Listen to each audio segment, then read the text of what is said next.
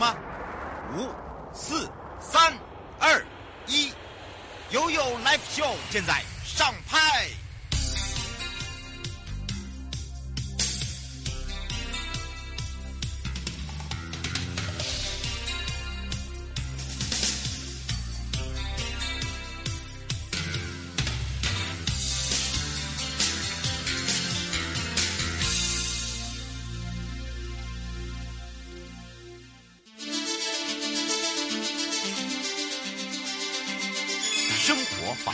Go Go Go！你我生活的好伙伴，我是你的好朋友哦。我是你的好朋友瑶瑶。当然呢，我们刚刚呢听到了哦，这个犯罪被害这一块呢，呃，让大家了解哦，担任这个所谓的秘书以及担任新生职工哦，他们这样的一个过程陪伴之外，再度回到了台北地检林静仪检察官时间了。那么今天要讲到也预告了这个假讯息相关的刑事责任哦，尤其是现在大家所接触的，实在是呃，可以说网络无国界。任何不管是社群软体呃，社交软体啦，还有很多哦，这个平常大家闲话家常都可以聊到的，可是这些都叫做呃聊天，可是有些就变成是小道消息了。可是你要怎么去判断？因为以耳传耳会越传越夸张，或越传越大，或者是哎我转贴我转发，就很像那个早安文一样。那这样会不会有一些所谓的刑事责任呢？我们要开放零二三七二九。二零，让全省各地的好朋友、内地的朋友、收音机旁朋友，赶快来让台北地检署林静义检察官跟大家来打个招呼，哈喽。主持人好，各位观众朋友，大家好，我是台北地检署检察官林静义。是，当然呢，我们发现哦，每天我们都会接触到非常多的讯息，尤其是呢，是呃，马上呢，不管是这个九合一选举了，或者是平常在生活中，哎，某些这个呃大家关注的，譬如说呃名人啦，呃或呃或者是一些我们生活中呃息息相关的。那当然呢，最常见的一些假讯息啊，常常就有一些呃这个刑事责任，可是大家都说。奇怪了，我给我自己的家人，我传给我自己的朋友不行吗？这样子也会有这个所谓的刑事责任，好奇怪哦。嗯嗯嗯、那我们赶快来请教一下检察官了。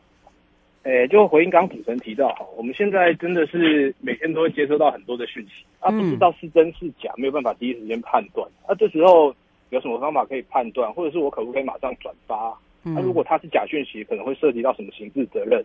嗯、那我今天先来介绍一下最常见的假讯息的刑事责任规范。嗯，它就是规定在刑法第三百一十条的诽谤罪啊。嗯，那法条的文字其实规定的很简单，就是如果说意图散布于众人，然后用任何的方式去指摘或者是传述足以毁损他的名誉的事情，那有可能会触犯这条罪。嗯，但是照这个法条文义，它第三项它又规定说，如果对于我讲的这个事实啊，我可以证明这个事情是真的，那法律就不予处罚。嗯，所以我们看这个规定可以看出来说，法律处罚是散播关于他人的不实事实的人，就这样这件事情是不真实的。那在这个情况下，因为现在是一个民主社会，是那我们对于言论自由的保护，司法院大法官做过一个释字第五百零九号解释。那解释中提到说，如果这个行为人啊，依照他提出的证据，我们可以有相当理由，我们可以去认定说他有那个他相信说他讲的事实是真的的话，就算这个事实。后来被查证到是不实的，但是我们也没有办法用诽谤罪去处罚。也是说，现在在实务的发展下，我们处罚的是在明知或至少可得而知它的特定事实是不实的事实的话，那你如果又没有经过合理的查证，你还去散布这件事情，那会用这个刑法的诽谤罪去处罚。嗯，是。我现在想要请教一个问题，就是说，您刚才讲那个诽谤罪。呃，它只是一个呃，这个传递消息或者是小道消息，但是在群组里面，这跟诽谤有什么关系？如果在群组里面的话，他要看这个群组的人数多，或者是也要看他行为的意图。他如果是群组里面人数很多，哎，也是不一定是包括不特定的才会构成诽谤罪。如果是特定的多数人，像群组里面可能有好几百人，然后都是不认识，那如果去散散布一些不实讯息的话，可能还是会构成诽谤罪。嗯，这个罪的这个呃刑责很重吗？他是罪刑责不重，那应该是一年或是两年的以下以下有期徒刑，看你散布的方法。嗯嗯，是，就像之前我们在讲到这个疫情之下一些假讯息，对不对？尤其是，是呃，在之前的有跟这个医疗有相关，譬如说 COVID-19 啊、Omicron 啊这些，呃，可是大家都会知道说，哎，这个这个就常常会发生啦。不过近期哦，比较瞩目的应该都是属于这个呃这个礼拜的九合一，对吧？嘿嘿嘿，是没错。最近有很多的消息关于候选人的都一直在传啊。嗯，那像以这样子的话，该怎么样来去判别啊？因为因为也有也有他，大大家会想说奇怪了，这个这个可能是对我自己喜欢的不利呀，所以我一定要赶快告知，哎，我的当事人啊，或者是说我的亲朋好友，不要因为这样而受影响啊，这样子也不行吗？是是，嗯。呃，应该是说选罢法规定的这条一百零四条规定的隶属使候选人当选或不当选的这一条罪，它的构成要件是用你用任何的方法去散布谣言或传播不实的事情，嗯，会涉及刑事责任。那如果就条文来看的话，其实跟刚刚讲的诽谤罪或者疫情的假消息那条罪的客观上传递方法、传递不实是这样的事情，其实规定的都差不多。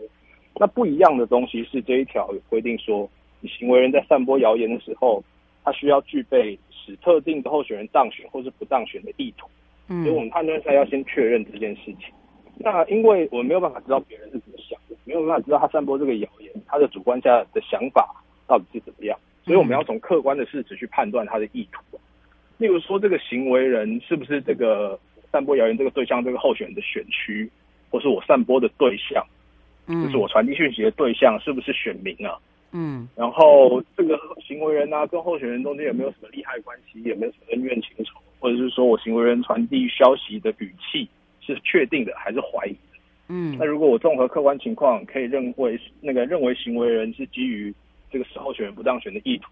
然后他才进而散布这个假讯息，造成选举可能受到影响的话，这条罪才可能会处罚他这样。嗯，是哦，所以呢，请大家特别注意了。呃，刘小姐想请教一下，就是呃，像现在不是有很多的这个讯息都是传来传去啊？那么呃，基本上呃，传来传去的话，基本上呃，这个刑责的话，呃，是不是每一个传的都会有罪呢？呃，如果说传来传去，像我们现在可能收到很多讯息啊，是别人制作的讯息，然后我们把它分享出去，嗯，或是我们复制连接或者消息来也转发到群组。然后给多数人知道这个消息，那这种行为其实也是要注意啊，因为我们这个法院会认为说，这一种不是我们制作的消息，我们把它转发出去，也会该当就是我们刚刚讲到刑事责任的散布的行为。嗯，所以不管是直接制作这个假讯息，或者是你转发这个假讯息，如果是利用散播力比较强的这种网际网络，大家都看得到的这种方式的话，你还会负有比较高的查证义务。那法律会赋予你在转传这个文章之前，要先去做比较多的查证。嗯，那这种查证方法的话，可能大家可以利用上网搜寻相关的新闻、相关的资料，或者是有一些讯息真实性的查证网站，例如说。台湾事实查核中心，或是赖官方的赖讯息查证等等啊。嗯，转发的时候先查证可以。嗯，对对对，先查证确认以后再转传啊，避免对自己或者是对别人造成危害。嗯，是哦，其实呃，不是只是光呃之前的疫情啊，或现在的这个选举啦，其实这个假消息已经不是一天两天的事情了，对不对？是是是。其实有时候散步啊、转发，嗯、呃，你知道那个散步力量很恐怖的。好，嗯，那个那个有时候都会造成自己也会变成是受害人哦。好，一个传一个的话，可能就会传到很远的地方去。啊，对对对，所以呢，基本上哦，呃，通常我们都会说，呃，如果你有看到一个类似哦，你觉得很像，但是你可以先去查证，确定以后呢，是是是你再来去告知你的亲朋好友，都来得及。嗯嗯嗯。好，不用那么那么急的。还有一些人是那种没有看清楚就直接发了。对对对对，没错，可能还是要小心一点啦，还是要注意一下，是不是？这个一定还是要挺特别的这个注意。最后我们特别提醒大家的地方，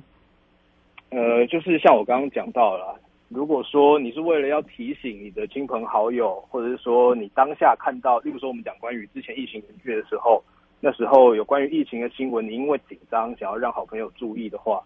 但这个之前你还是要先去查证一下，再去转传会比较好。嗯，由由这个呃查证后，哦，第一个你有保障，第二个也不会有吃上官司，哈，因为有时候呢，因为你伤害到伤害到别人了，因为你的一个转传，然后呢，可能人家的家属也是可以告你的哦，哈，所以这个，因为我可以截图啊，对不对？哦，对，而且现在的这个截图或者是搜证的功力，大家在网络上都很厉害。哎呦，开玩笑哦，哎呦，百分之百的厉害哦，没有人比他们更厉害。这个真的是，不过也要非常谢谢台北地检林静怡检察官哦，陪伴大家，我们就下次空中见喽。嗯，拜拜。好，拜拜。各位亲爱的朋友，离开的时候别忘了您随身携带的物品。台湾台北地方法院检察署。关心您。